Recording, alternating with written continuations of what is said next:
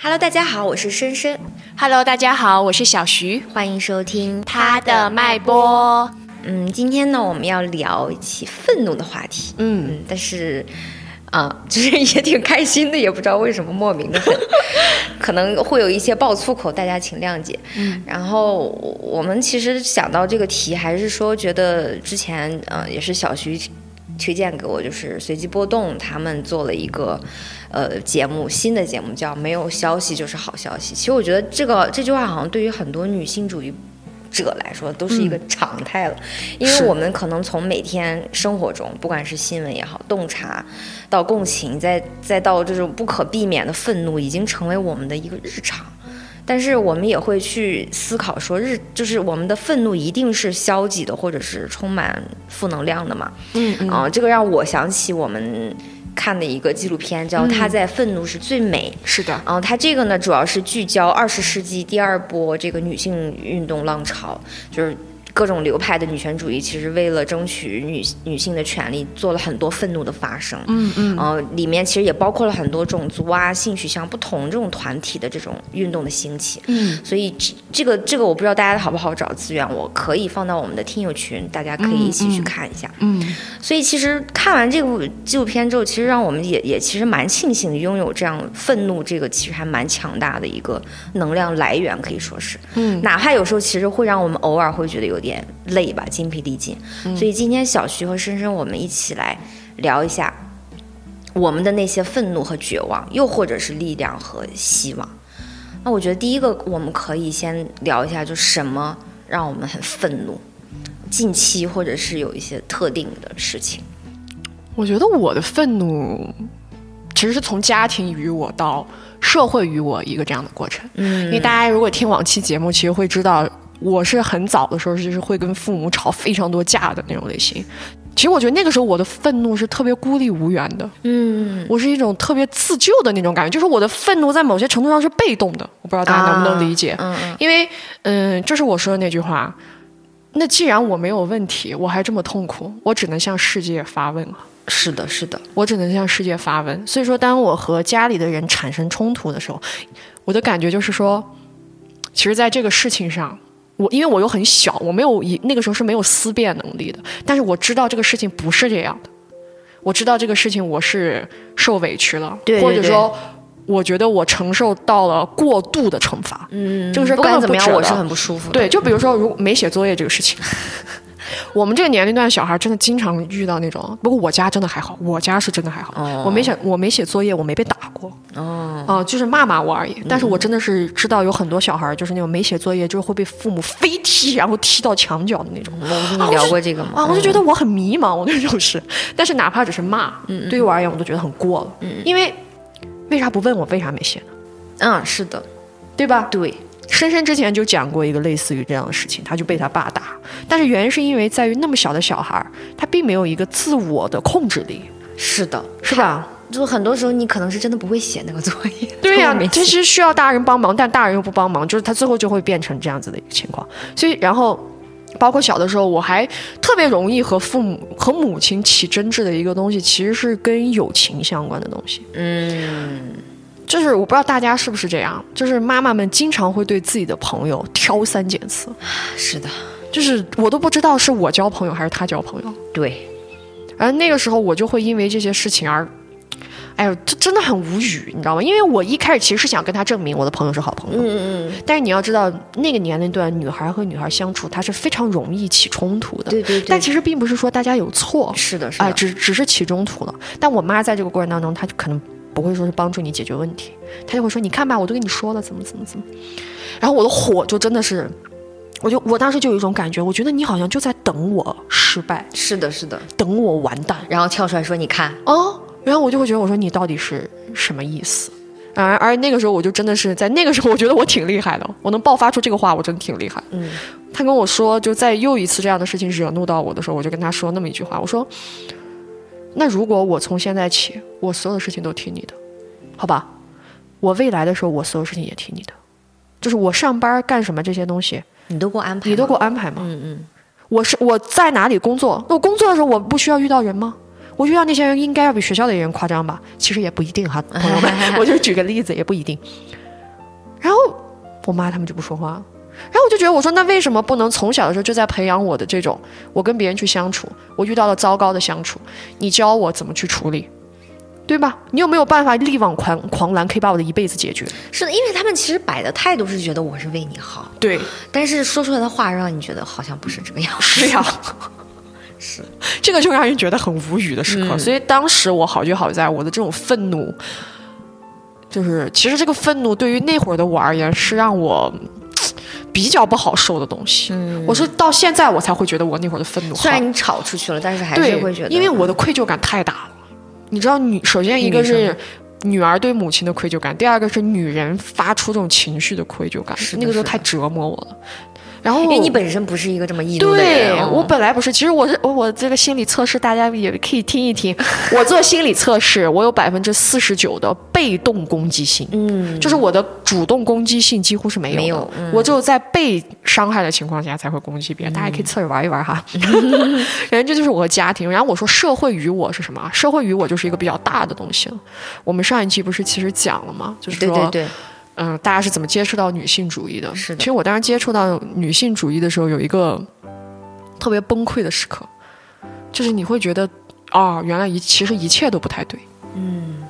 就是明白我的意思吗？就是你要去否认所有的一切都不对，是很痛苦的。是的。因为相当于你要去改变，而你要和自身很多被塑造出来的本能去抗衡，那个就让我很痛苦。所以。那个时候我就产生了一个特别强的愤怒，就是为什么要这样对我，或者说为什么要这样对女人？嗯嗯，我们难道就不是这个世界的孩子吗？我们就不是这个社会的公民吗？我们没有产出，没有价值吗？为什么一我们都没出生的那一刻就已经把我们变成一个很奇怪、很客体、很？不被人尊重的一个存在，是的，是的。然后前段时间其实看了那个李文杰老师他们那个海马星球有分享的一张截图，就看起来大家，我觉得可能我这样说大家都会觉得很极端，但其实仔细去想很有道理。他说，如果你如果不是女性主义者，那你就是父权社会的受虐狂。哦，对对对对，他用的是受虐狂。其实说这个话的意思不是想去 push 谁。但是我想说，其实这个是现实，是的，哎，这个其实是一个现实，就是一个这样的感觉。嗯，所以对于我而言，可能家庭里面就是我小的时候跟父母在对抗嘛，然后到社会上的时候感受到的那种，就是被，就是真是人家说的，就是红红药丸和蓝药丸，你选哪一个？就是有的时候真实这个东西其实是可能会让人很痛苦。是的，是这样的。我我感觉我也是感触特别深的，就是对女性的那种。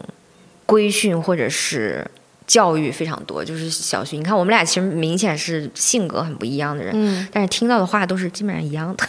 就是，但是我可能更严重的，我会真的去相信这个东西，然后再拿这个去规训我自己，所以我就更痛苦，嗯，跟我自己的这种做挣扎。我也是看到前两天，我看到呃，ins 上有博主，他是外国人，他会说，他说我从小就被教育说我要保持安静，嗯，去。保证一个 peace，一个和谐。但突然有一天，我想通了，我在保证谁的 peace 呢？这个 peace 是谁的 peace？嗯，然后他就立刻明白，然后对面的那个女主播也很 get 到他，我就感觉到感觉好到好像说，对于女性来说，那个愤怒，特别我从我自己的经验来说，我的愤怒好像一直一直都在那儿。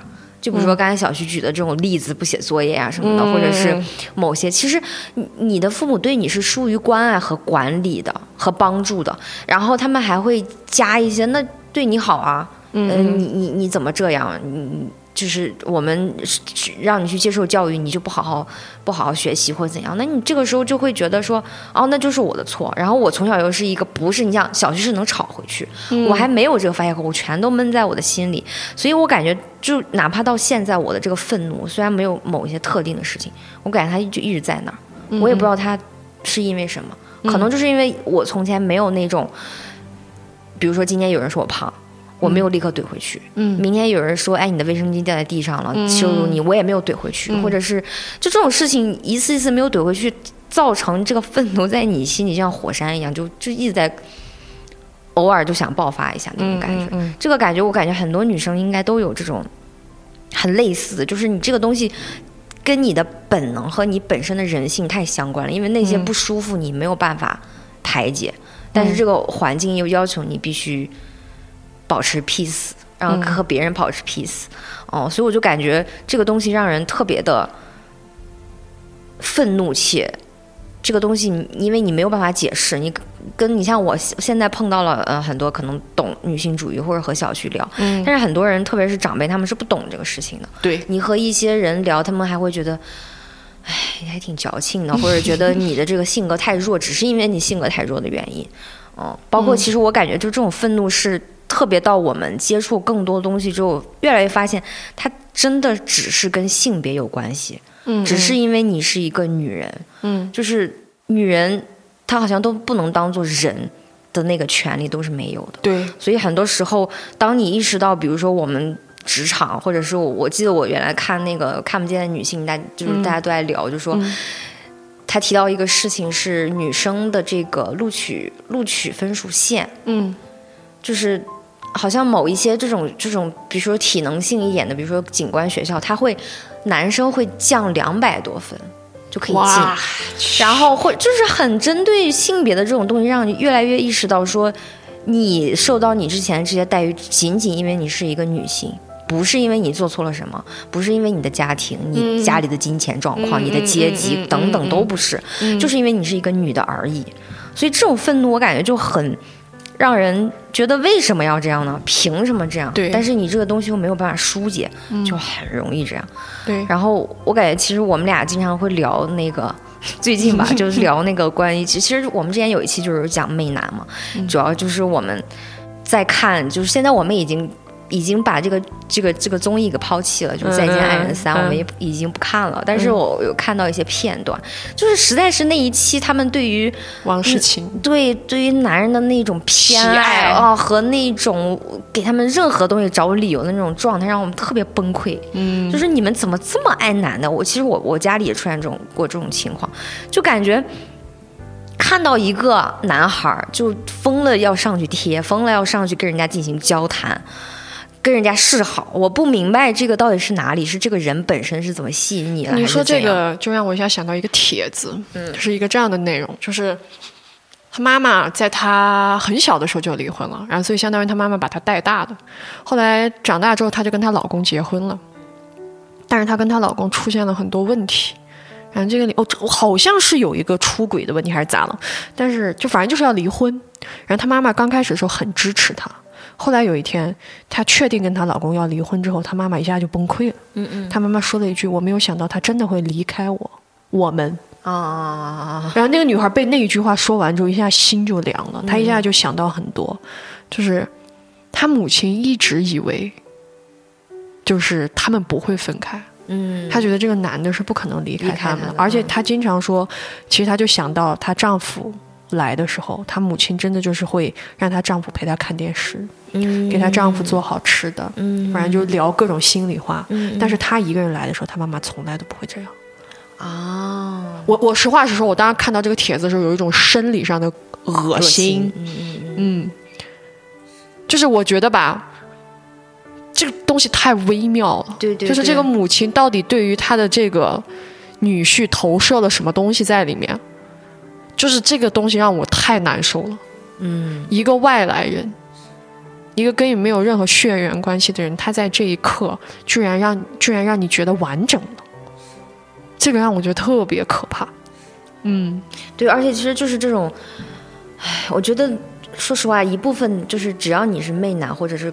就是就是刚才小徐讲的这个例子里，可难的你其实很大程度就是厌女的，嗯，对自己和对自己身边的人这种厌女情绪是非常严重的，所以你认为你一定要去找，不管是任何一个男人，都可以作为你的载体，去让你依靠、依赖，让你去被动的完成你这样的一种，不管是感觉到被关爱，还是说好像有了一个男人被和你进行这种聊天，你就成为了一个女人这样的一个心态，嗯嗯，所以其实我感觉，说实话。如果真要说什么让我们愤怒，我感觉我们每天都在吐槽，嗯，因为每天就是微博上都有很多很多。事情让我们很愤怒，嗯，那其其实我觉得大家好像对愤怒可能也会，我不知道大家会不会有就是对这个愤怒也会觉得说这个愤怒里面到底是什么？那小徐你觉得这个愤怒对你来说意味着什么呢？对于我而言，就是从防守到反击，嗯，我的防守就是在最开始的时候，就是其实我觉得傅首尔说的特别对，愤怒是为了维持内心的秩序。是的，是的，我在最开始的时候其实是一直是一个很防守的状态，但是后来时间长了，我发现不够。嗯，我看那个他在愤愤怒是最美的时候哈，我记得里面有一个让我特别震撼的东西，其实就在他开篇没多久，就是这帮做女权主义的人，他最开始他不是做这个女权的，做民他们是做民权和人权的。然后他们里面有一个事件，就是那个谁尼克松，嗯反战这样的一个事情。当时有非常多的这种做民权的男性和女性一块去参加这样的东西，是的，但是那一天好巧不巧，是一个女孩儿上台演讲，嗯嗯不是一个男孩儿，是一个女孩儿上台演讲。她站上去刚张开嘴说话的那一刻，底下的男的就是那种呜，就那种倒虚，然后甚至有人说特别难听的话，说就是 fuck her，对，把他拉下来那种，而是什么在小，就是说还要把他拉到巷子里 fuck her，对，对就是这样的东西。fuck fuck 这个词可能都用的不太对，因为强奸要更对，就是那样的一个感觉。Rape，。一下子大家就明白了，就是你知道吗？我经常会有一个迷思，就是善良的男人，他会在对待女人的时候变得无比的残忍，然后在这一刻，这些做女权的。就是这些女孩明白了一个道理：民权和人权不属于女人，是的，这也是为什么要把女权单独拎出来，一定要去提的一个原因。原因。其实这个很被动哎，是的，这不是一个主动要进攻的情况，这是一个的一开始在防守，但最后只能去反击的一个这样的过程。我觉得我也有点这个，嗯，因为后面我就发现啊，如果我只是在不停的防守，没有用。就经常我会跟深深他们开玩笑，就是讲我爸妈、我父母跟我的关系。我我有的时候我说，其实真的有的时候觉得是一种训练。嗯，就是因为我一次又一次的去跟他们讲清我的界限、我的点之后，时间长了之后，他们接受了这个事儿，嗯，他们就开始明白，开始思考，哦，其实可能这么多年来这个话不对，哦，可能其实这样子做事情也不对，嗯。你必须要用很嘶吼的方式。我之前看了一个美剧哈，那个美剧里面就是它是一个讲异能的，嗯，里面那个女主她跟传统的女主不一样，她是个坏坏孩子，她真的是个坏人。她发现了她发现了异能之后，她真的就到处杀人。嗯。但是呢，他的父亲虽然是一个正派角色，但我一点都不喜欢他的父亲，因为他的父亲从最开始就只是想利用他的能力，只是后来这个女孩能力太强之后失控了，他没有给这个女孩该有的爱，也没有一个父亲的责任，他只有父亲的架子，所以当他。这个男男的他怒吼他女儿，去想要教育他的时候，他的这个女孩真的就是撕心裂肺的吼出了那一句 “Don't push me”。嗯嗯我当时真的觉得太了不起了。嗯嗯，嗯，所以我当时的感觉就是，女人的愤怒对于我们而言，可能在最开始的时候，它是一个很悲伤的事情。是但是我觉得所有的一切，它都是在变化的。就是可能今天这个这个东西，在对于现状的你而言是难过的，但是放在长远的发展去看，它有可能就会成为你的助力和你的能量。所以我现在会觉得它是我用来保护和反击的东西。嗯，我还是对这个东西抱有一个百分之八十比较正面的看法。看法哎嗯，对对是我我就觉得是是愤怒对于我来说，可能我刚才讲了，我从小到大就是隐藏的东西太多了，所以很多时候我感觉愤怒就好像是我一种存在的证明。嗯，就如果我不愤怒，我好像这个人我不知道我存在的意义是什么，因为就是很多时候我的那种反感的情绪，比如说别人别人说我的时候，我心里特别特别不爽，嗯但是我必须要。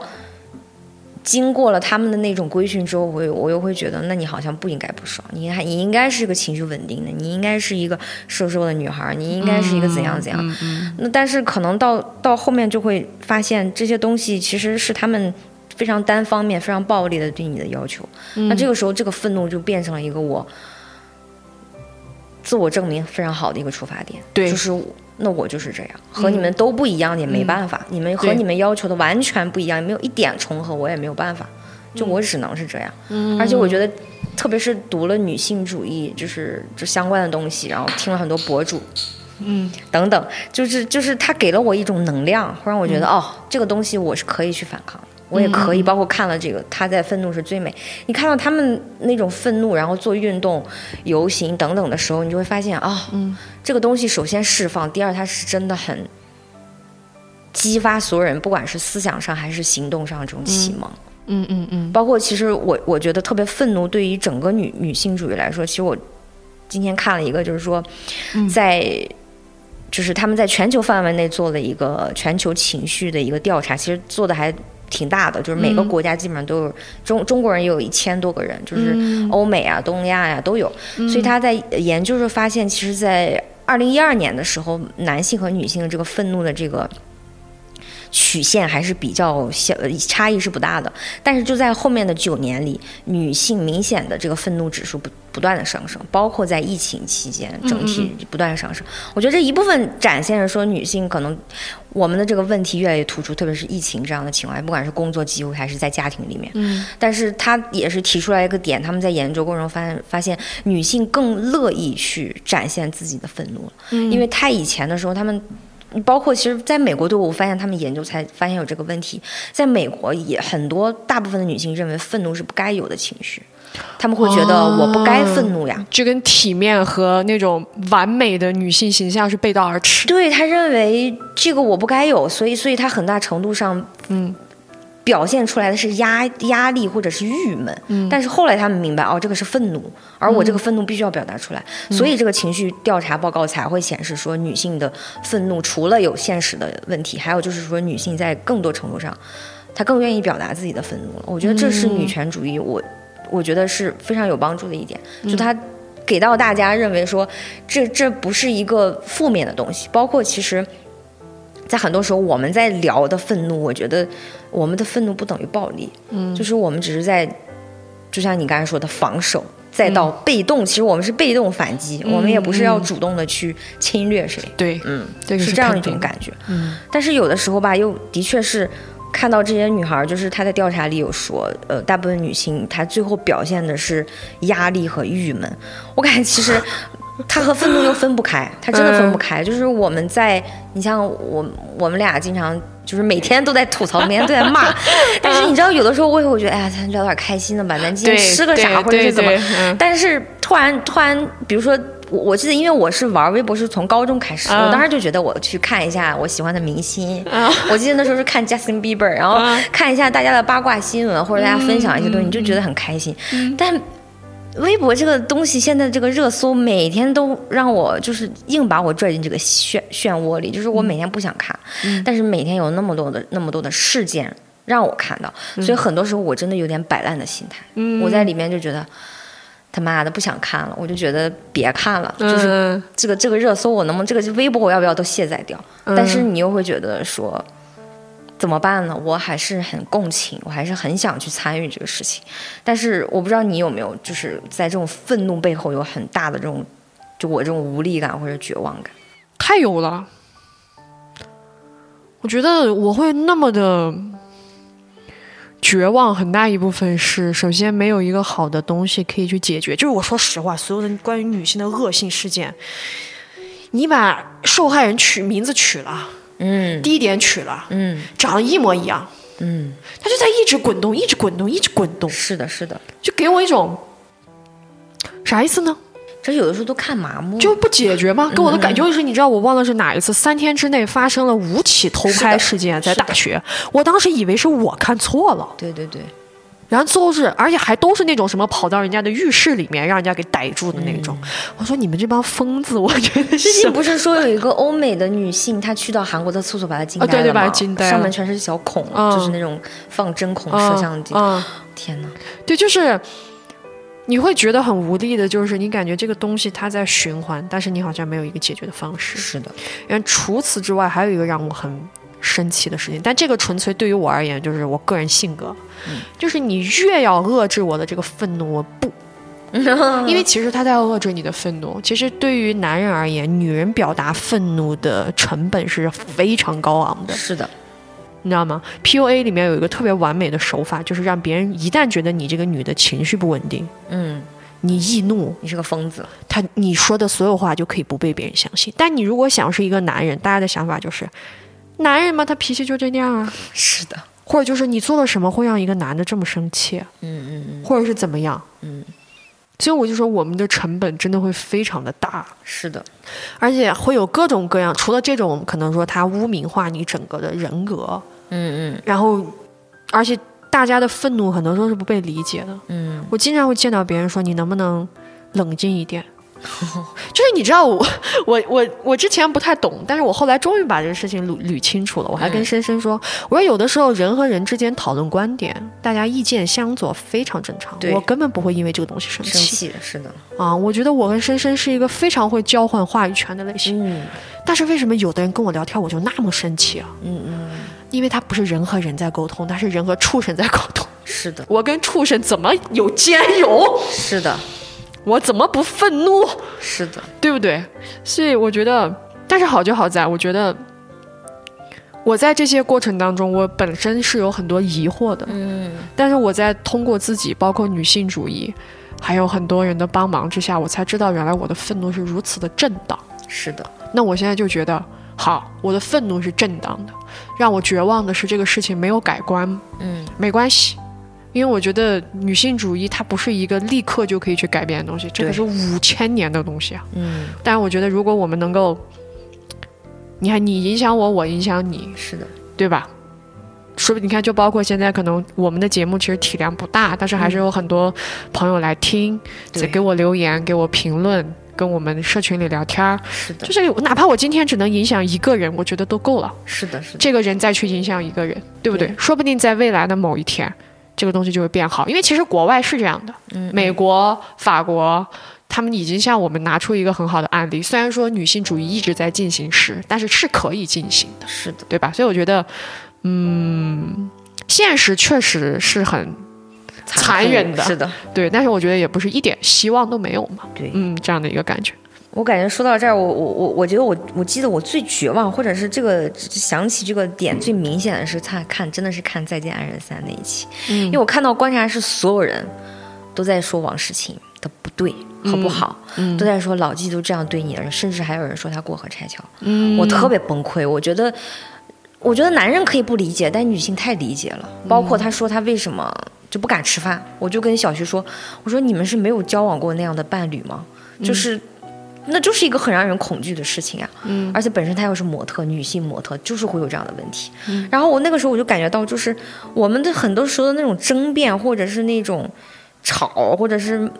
哪怕只是在盘逻辑，但是好像很挺无效的，嗯，好像我们就困在一个只谈女女性主义的一个房间里，因为他因为那个东西，就是我也是看那个这个纪录片，嗯，就是他讲他们这些女孩儿其实都是很厉害的高材生，世界发起者，对，但他们突然发现他们对女性主义啥都不知道，是的，女人的生活到底是什么样，他们其实也不知道。不清楚，我觉得王诗晴当时之所以是那么被隐藏的情况下，就是因为女人本身是被隐藏的。是的。就比如说刚刚这个伴侣的问题，就是如果你经常你遇到的一个是一个经常哈、非常情绪化，你干个什么他都要嘴你两句的人，你真的会变得非常的畏手畏脚。很焦虑，对就是嗯，干什么都很焦虑，你没有办法，就是可以去放松的做一件事情。对，但是这个东西，如果我们不点出来说，没有人会觉得这是个事儿。对对对，没有人，因为大家不在乎女人这帮这方这方面的情绪。其次是大家觉得女人被这样管控是正常的。嗯，就我当时看这个很生气的点，就是大家怎么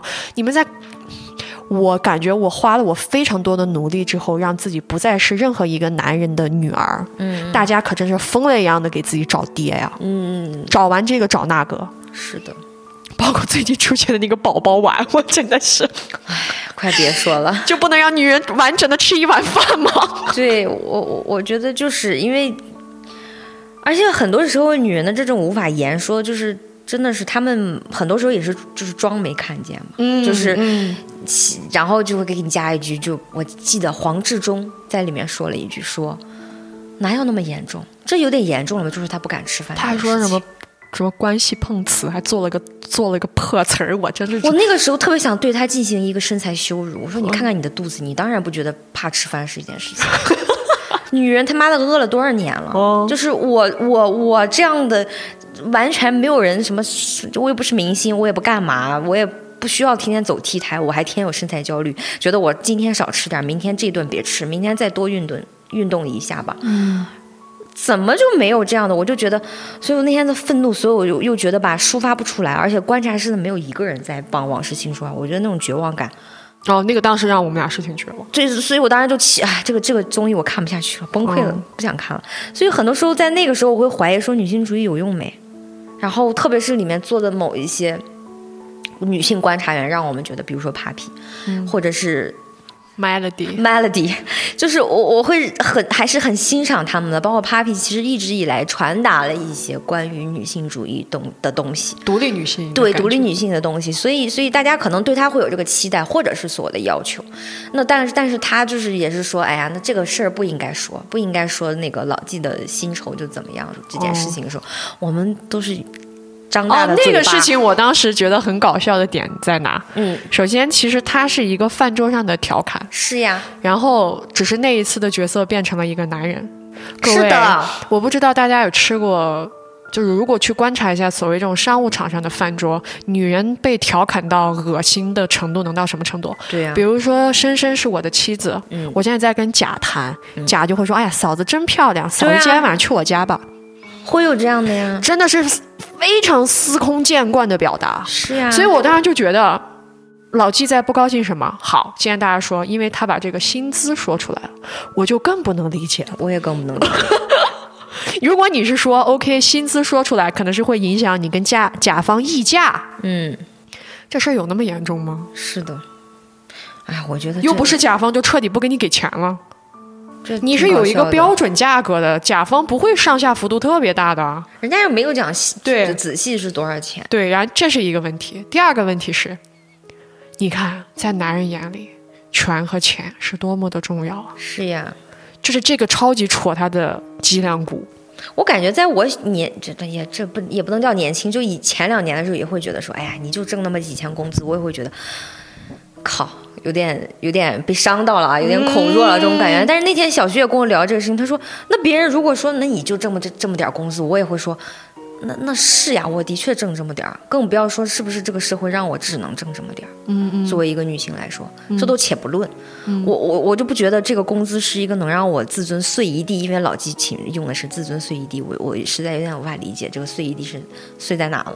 所以当时整个人我们是很崩溃的，就是对于这件事情，我就觉得。那王诗晴她不管是顾于面子还是顾于什么，他他都一直没有说话，你没有看到，就是老纪发发怒的时候，他都都有点吓到了。我就觉得女性在这个里面的话语权是非常缺失，她没有办法去争辩，她也没有办法去好像为自己讨一个公道，因为好像所有的事情最后，因为当时他们在说这个事情，不是还有两个嘉宾嘛？嗯，啊，那个两个嘉宾其实那个状态也是属于说，哎呀，这个不应该说，所以他当时是完全孤立无援的一个状态，他没有办法，一个没有人站在他那边，而且我都能想象到他心里在什么在作祟，他真的也会觉得说，那我是不是不应该说？因为他后面立刻就道歉了，他说对不起，这个事我不应该说。就是我会觉得，就算把这件事情打成王世晴不对，但王世晴也没有那么不对。是的，所以整个女性在这里面是一个无语，就无声。所以那天那个绝望和无力，让我觉得，哎，我们在空谈女性主义的时候，好像的确没有办法帮到，没有办法帮到，也没有去真实听这些女性她们到底是对，怎么想的。就是你不结合现实，不结合实际，你只在说一些理论，嗯，甚至是一些还是我的那句话，漂亮话，解决不了任何问题。特别是当一些心理咨询师跟我扯一些心理上的学术，是我我，而且我特别讨厌一些人拿拿出一些所谓关于人的观点来跟我讲女权。就是他说，那我这这是人呐、人性是这样。我我我我我就觉得这个东西你没有看到女人是处在一个什么样的地位，你跟我扯人是怎么样的，我就觉得那你还是在我看来还是冷漠的，没有任何体察。嗯，所以所以所以所以就经常性很多事情我都会让我们有这种绝望感，对，但是偶尔吧，就是绝望绝望又觉得哎。也没有也那么没有那绝望么，就包括我刚才小徐说，就是百分之八十对这个事情是一个很正向的一个体验，所以很多时候我没有觉得好像愤怒，它其实也不仅仅是只是一种情绪发泄，它还是挺有用的。我就自我的这个经验来说，其实很多，因为你像我刚才讲了很多，我从小到大就在跟我这种愤怒情绪和不爽情绪做作祟，因为我不被允许骂出来，我自己都不允许我骂出去，所以我憋得特别难受，你知道吧？我花了很长的时间去和他自洽，说，愤怒也只是一种情绪而已。就是他，他在，他在，就是在，你也不用去争，争吵，给自己设一个说你这个愤怒是对的，那个愤怒是错的，是不应该的。然后那女权主义又告诉我，哎呀，它是一个动力，就是因为就就目前来说，我所看到的任何的书籍、任何的女性主义的观点、播客等等，我发现大家很多时候的那个愤怒点。哦，因为我看了个研究，就，嗯，哎，当然我觉得这个就有点，就是他很学术，他讲了一堆，他就扯了什么那个康德呀，各种东西。我觉得说他想讲的意思是说，愤怒里面的确会有一种，比如说他会走偏，走向这种复仇。比如说，别人别人打我，我要打回去；别人杀我，我要杀回去。但是在我看来的这个女性主义，我们奔的不是这个方向。嗯，我发现很多女女女女生，所有哪怕我们有口嗨，天哪，让我们口嗨又怎样？就是大家最后的这个方向一定是说，我们想，比如说今天这个事情发生了，我们想盘为什么会发生？对，女性不应该这样这样被对待。那这个事情以后怎么才能不去发生？嗯，我们所有人的方向都不是一个。就它的终点不是一个暴力宣宣泄，就是说我们骂骂骂完了就爽了，嗯，就也可以看到有很多，比如说大一点的这种组织，或者是大一点这样的，就是大 V，就微博上他们在做一些很实际的事情，说希望说能够帮到非常个体的人和女性，我就发现，我才发现哦，愤怒是有用的，它不是说只是一个让我们骂两句，然后好像男人也是无关痛痒就被骂了，然后他。怼一下就这么简单的一个事情，我会发现就是说，在过程这个过程当中，我们的那个争取，甚至很多时候应该变成抱怨，是很有意义的。嗯嗯，就是在看这个他在愤怒是很美最美时，我就发现就大家的那种，比如说会有人就上街，就是因为他受不了，嗯，男的就经常要说，哎呀你吹口哨啊，哎呀小妞你这个屁股真翘啊什么，然后他就会说，哎。他就会在那种大型的，就是人很挤的，就是对着男性哦，这个裤子很适合你的屁股，多穿一点，或者怎么怎么，就这种事情，或者说你应该去进行一个，比如说 diet，就是说你要减肥了或者怎样，就是这种非常其实很具有反击意义的这种东西，但是你你你就能的确能感到这个愤怒，最后它化成了一种。就是我们好像争夺回了一定的话语权，嗯，告诉你们这些我们不愿意再承受，我们需要去表达出来。我看这个纪录片的时候，他们就是说那个他的开篇就是德克萨斯州，嗯，开始的这帮女性叫什么？Don't miss me，这句话的意思叫做不要惹我，mess me 啊，Don't mess me，嗯，人家的那个。标语不是说我要愤怒，我能愤怒，是的，我可以愤怒。人家的直接就是别惹我哈，嗯，千万别惹我哈。嗯，我当时觉得哇哦，这个主体性的表达，不愧是德克萨斯州，是的，真的很厉害。是的，而且我我我觉得这里面有一个特别有意思的点，其实每每一个人的愤怒都不一样嘛。而且我觉得女权主义很容易让人思考，就是你的愤怒最终想走去哪？对，这个真的是跟你个人相关。对，其实。这次还是那一句嘛，个人的政治，你你要去怎么去宣泄你的这个愤怒？其实我想起我，就大家看那个《性爱自修室》最新一季，其中有一个女孩，她是一个比较单纯的女孩，她一直对女权主义是不懂的呀。然后她呃，这中间是她穿了一个牛仔裤，嗯，她。在公交车站被一个被一群男生进行了一个性骚扰和猥，就是嗯，就都快要进行到暴力或和这个猥亵的状态，所以整个让她特别崩溃。她甚至到后面和她的男朋友都没有办法亲密的接触。哇，伤着了，对，伤到了。然后上一季的时候没有解决她这个问题，这一季她是怎么解决？就是她那个她经常会看向她那个牛仔裤，而且她发现她的那个恐惧是无时不刻的在跟随着她，她不知道。什么时候好像又会被别人那样，所以他很多时候穿衣服也会去思考很多，然后看着那条牛仔裤都会战战兢兢。然后后来他认识了一个朋友，然后那个朋友说，就给了他一个相机，说你借借你相机，你去拍，你可以。他说我不知道要表达什么，他说你什么都可以表达。然后这个女孩就一下抓到了这个点，她就穿着那种牛仔裤去表达她那个愤怒，比如说。就是他是被人扒光的，或者是他把这个牛仔裤烧掉，或者是进行这样一种反抗。就是我我发现好像女性的很多时候愤怒，就是比如说我们。创造一些东西，或者说，比如像他一样拍出一些东西，写一些什么东西，发表一些，包括我们现在做这种博客，其实都是一个特别好的一个宣泄口。而且这个愤怒到最后，它其实就是刚才小徐说的，我今天哪怕影响到一某一个人的某一种观点，它就是非常有用。其实包括这个，就是我在之前听别人的博客讲到说，女性其实你一定要思考说你。来这里是要创造什么的？我发现女性创造这个东西是一个非常值得我们去关注的东西。那我觉得你的愤怒到底是要怎么创造出，或者怎样宣泄出去？哪怕你真的就是今天看到这个人不爽就跟他吵架或者怎样，也是一种方式。我就觉得这个非常值得大家去思考。我觉得他刚刚讲这个牛仔裤的这个，就让我觉得很感动。因为那女孩还是很强大，是的。而我感觉女人的愤怒到最后都是指向了一种拯救自己。对，我是有特别深、特别深的这种感觉。嗯，我感觉我很难去 push 谁，或者说是要侵略侵略谁。对于我而言，哦，我经常跟他们开玩笑。我们之前做过一个，又做了一个测试题，就是说什么算你的体内有多少的恶。嗯嗯，我当时就是他们算出来都是百分之六十，高一点的是百分之九十，然后我当时算出来只有百分之三十。我没有做过这个测试，去年的时候我还不在这里工作，就跟我的同事们，然后大家就特别惊讶，说我这个百分之三十是怎么出来的？嗯嗯，后来一家大一排就发现我这个人没什么控制欲。嗯，我对于控制别人这件事情。没有任何的，充满了抗拒。嗯嗯，就是有可能我的思维会让我要不控一下，我的身体会说 no，就是会那种感觉。嗯嗯，所以我觉我觉得我的愤怒它就是一种指向的一种拯救。嗯嗯，就是拯救我自己，维护我自身的一个秩序，这样的感觉。嗯，哎，我感觉说到这儿就是，其实其实其实我觉得愤怒里面还是蛮蛮有意思，还是有一些很正向的东西，我们可以去。挖掘，去挖掘，然后去散发出去，影响别人的。因为我在看这个纪录片的时候，我特别喜欢，也就是首先讲一个桥段，就是有一个男的特别烦嘛，就是他在底下，就是就是这个采访，他就说，他说我真的不明白你们女权主义的者到底要什么啊？说那就现在来假设，我是一个男人，我想要给你们什么东西，来吧，告诉我你要什么。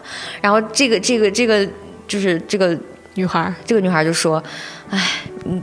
还叫他叫 darling，你真的不用想那么多，不管我们想要什么，我们都不是想从你那里得到，我们也不需要你。